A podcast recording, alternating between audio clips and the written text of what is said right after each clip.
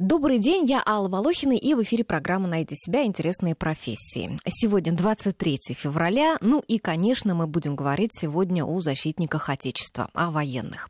В гостях у нас сегодня Виктор Мураховский, главный редактор журнала «Арсенал Отечества», и Дмитрий Литовкин, военный обозреватель газеты «Известия». Здравствуйте, господа. Добрый день. Добрый день.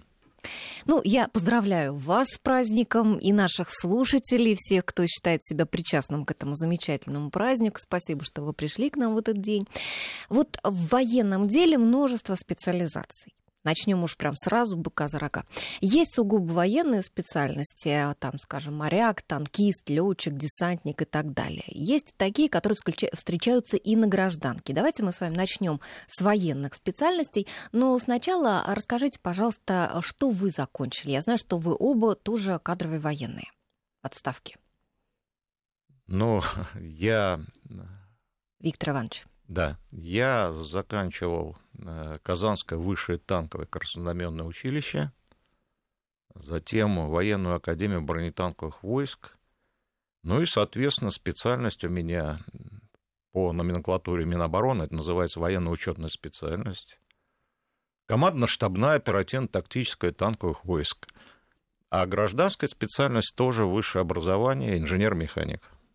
А это в академии вы получили эту специальность? Или вы... Значит, есть особенность такая военное образование, что высшее военное училище дает высшее гражданское образование. То есть обязательно есть и военное какое-то, да, да и обязательно какое-то да, гражданское. И специальное среднее военное образование.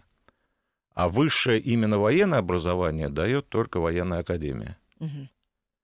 То есть необходимо пройти два этапа чтобы э, иметь вот такую фундаментальную военную основу на оперативно-тактическом уровне. А в отставку вы ушли в каком звании? Ушел в запас. Я пока еще в запасе ага. до сих пор.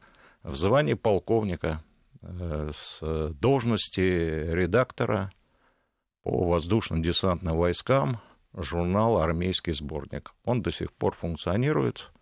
Учредителем журнала является Генеральный штаб Российской Федерации. Понятно. Дмитрий Викторович, вы? Я заканчивал Львовское высшее военно-политическое училище. Это единственный вуз в Советском Союзе, который готовил журналистов специально для вооруженных сил. Вот, у меня была специализация военно-морской флот, поэтому службу я начал на Северном флоте. Вот, но дальнейшая карьера — это газета «Красная звезда», которая была в военном плане, если сравнивать с гражданской печатью, аналогом «Правды» да, но только уровнем пониже, потому что был главный печатный орган Министерства обороны, ну и таким является сегодня. Вот, ну вот в настоящий момент обозреватель газеты «Известия». Угу. Ну вот несколько лет назад военные вузы были сокращены, там объединены как-то, и сейчас осталось где-то, наверное, порядка десяти, да? Ну, на самом деле, давайте я уточню. Э, в советское время, когда я вот учился, например, э, было 166 военных вузов. Ого, как много. Ну, представляете, потому что и численность армии превышала 5 миллионов человек. Одних а сейчас тан... меньше миллиона. Сейчас чуть менее миллиона. Одних танков 60 тысяч было, понятно, вот на всю эту огромную военную организацию вот такое количество вузов было необходимо. Но сократилось же, смотрите, да, не в пять раз сократилось как количество э, служащих в армии, а гораздо больше. Ну, произошли определенные изменения, гораздо больше, конечно. Сейчас э, примерно 17 военных вузов, и они сосредоточены э, также в крупнейших военных учебно-научных центрах. Это такие центры не только обучения, но научной работы, исследовательской деятельности. Ну, например, военный учебно-научный центр сухопутных войск называется Общевойсковая академия Российской Федерации. Там готовят и танкистов, и мотострелков, и инженеров, и другие специальности по десяткам направлений. Ну а как по-вашему? Вот это правильно, чтобы всех вместе вот так в одном училище или там академии готовили? Или все-таки лучше было, когда была специализация и было это все отдельно? Ну, надо говорить о том, что произошла оптимизация как самих вооруженных сил, да, под э, задачи, которые стоят перед российской армией, да. А вот это, я соответственно, прошу прощения, перебью, а вот эта оптимизация, она не в кавычках, она на самом деле Ну, мы, наверное, поговорим о том, том, что изменилось в нашей армии за последние годы, я думаю, что слово оптимизация в данном случае будет со знаком плюс. Но под эту численность армии, конечно, надо было сокращать количество военных вузов, да, концентрировать научные школы, вот, объединять эти научные школы, потому что когда тонким слоем масла размазано по большому бутерброду, эффективность, конечно, низкова. Ну хорошо, а вот программа, вот какая была программа обучения там, при Советском Союзе, какая сейчас, насколько вот претерпела изменения подготовка офицеров? Ну, существенно, конечно, изменилась программа. Э, в советское время э, была такая особенность, что вот в высшем военном учебном заведении э, было больше нацелено на практичность. Ну, например, вот даже на командной факультете танковых войск, как я сказал, нам давали высшее техническое образование, то есть инженер-механик, изучали сопромат, теорию механизмов, гидравликов, теоретическую механику, радиоэлектронику и так далее. Сейчас э, на командных факультетах готовят по специальности управления персоналом. Менеджеры. Ну, специалист по управлению персоналом называется это.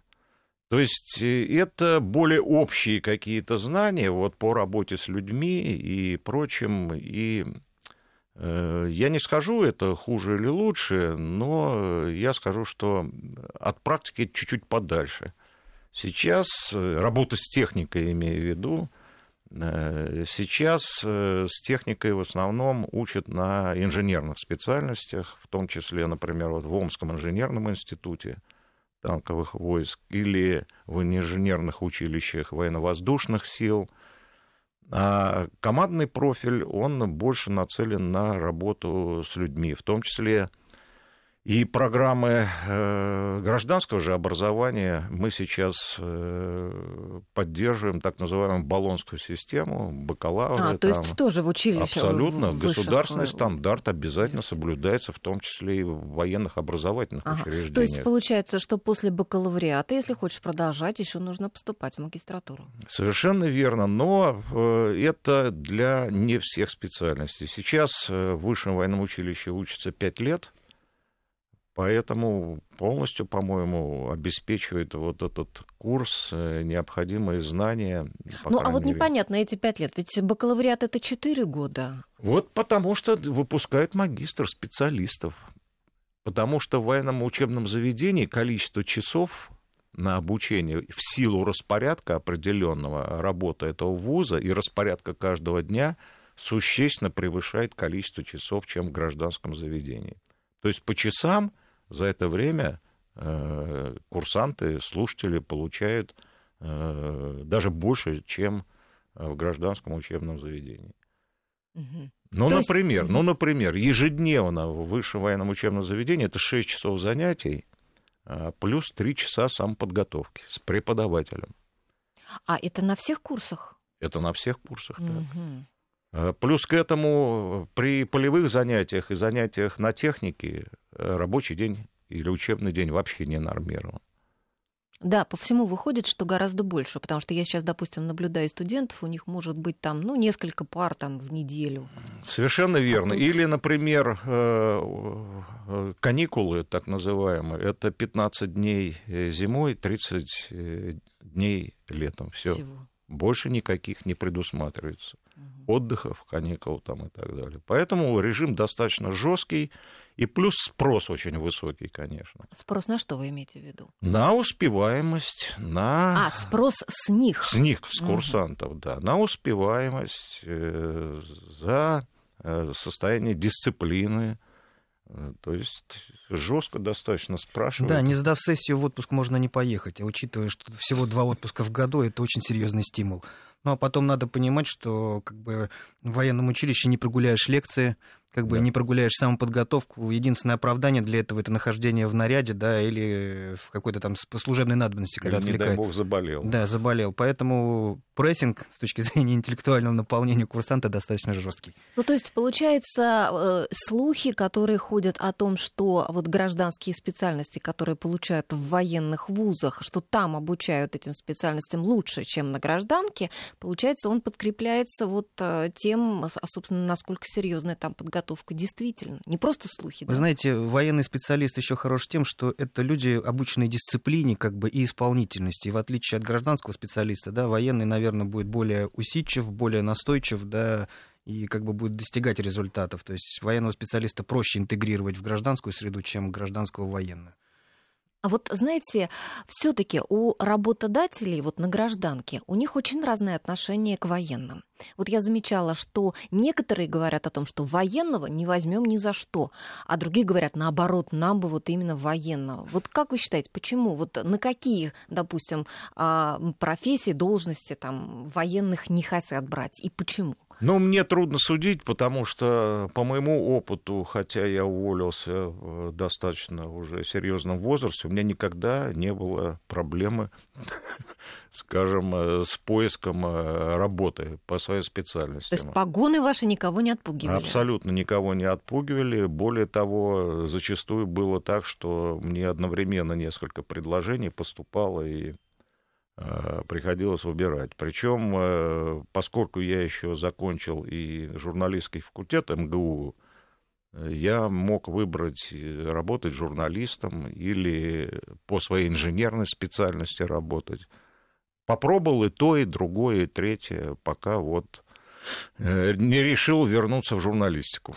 Ну, а вот, может быть, вы знаете же наверняка, у вас есть много и друзей, и знакомых. Вот кто-то сталкивался с проблемами, когда он ушел в запас, устроиться на гражданке? Вы знаете, специалисты всегда востребованы, если человек обладает э, определенным сводом знаний, да, у него есть практические навыки, вот, он всегда будет востребован. Да. В военных училищах, э, и в том числе после военного училища надо обязательно отслужить не менее пяти лет в армии, да, то есть это приобрести практический опыт. А вот, то эти люди как бы нормально интегрируются в гражданское общество. Многие военные специальности ну, имеют параллельные гражданские, поэтому найти свое применение несложно.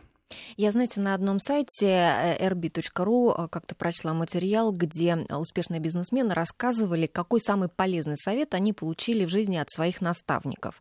И один участник опроса сказал, был такой совет, я его сейчас дословно зачитаю, директору, если он хочет быть всегда хорошим, нужен исполнительный и не рассуждающий зам по общим вопросам, лучше всего из бывших военных. Его задача быть вашим альтер-эго, выступая в роли плохого полицейского, объявлять о сокращениях, о закрытиях проектов, увольнять людей, людей объявлять снижение зарплат, зарплат и строгих выговорах. Тогда вы можете делать обратное, нанимать новых людей, перерезать ленточки на новых проектах, распределять премии и бонусы. То есть военному предлагается привычно брать удар на себя. Ну, здесь ничего не вижу страшного абсолютно. Действительно, военных учат тому, что приказ... Любую неприятную работу, да? Да, приказ начальника есть закон для подчиненного, он должен быть выполнен беспрекословно, точно и в срок. И для него понятно, что человек, который знает, как посылать людей на смерть, для него объявить о сокращении, это типа погладить по головке. Так что ничего здесь удивительного не вижу. Ну хорошо, вот давайте мы с вами еще вернемся к э, подготовке в училищах военных. Скажите, а вот подготовка у нас в России, насколько она отличается от того, что за рубежом? Я слышала, что у нас учатся 9 лет, и что это самая долгая подготовка. Э, ну, давайте посчитаем. Пять лет высшее военном училище, два года в академии и э, в академии генерального штаба еще два года. Так, получается, получается 9 лет. 9 лет. Но давайте будем понимать, что после военного училища один из ста только поступает в военную академию. А затем в Академию Генерального штаба один из ста выпускников военной академии. Угу. Так что действительно, те, кто сейчас руководят э, нашими вооруженными силами, имея в виду начальник Генерального штаба, заместители министра обороны – которые заканчивали Академию Генерального штаба, они учились действительно 9 лет.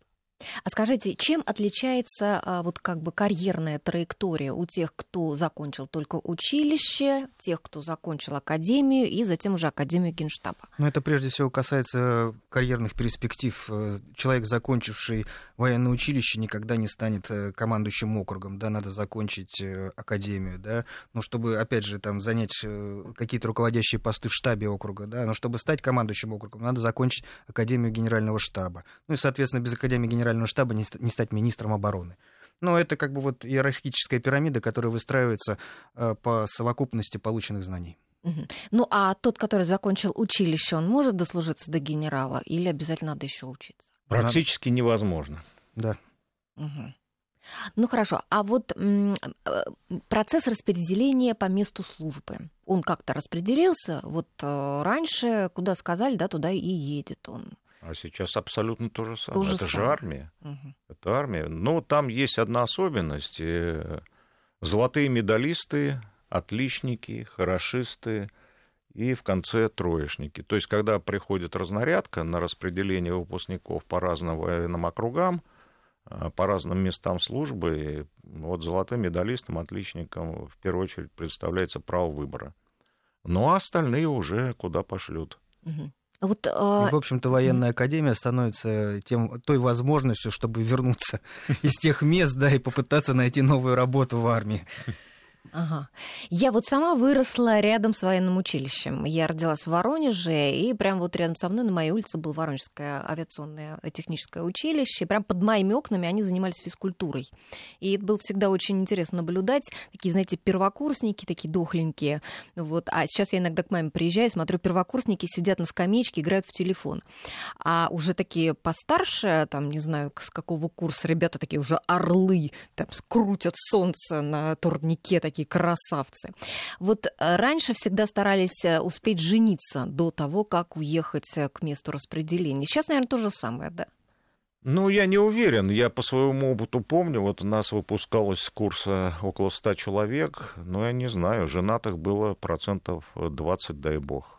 Так что... Прям немного совсем. Ну, Но... просто в советское время еще был такой нюанс, что если офицер имеет жену, он более благонадежный, его можно послать э, и за границу служить, да, там, и в дальний гарнизон, как бы, потому что там найти жену невозможно. А потом, если он едет с женой, это, как правило, преподаватели, да, либо медицинские работники. Министерство обороны убивало двух зайцев. Получало офицеров, да, и получало социального работника для гарнизона.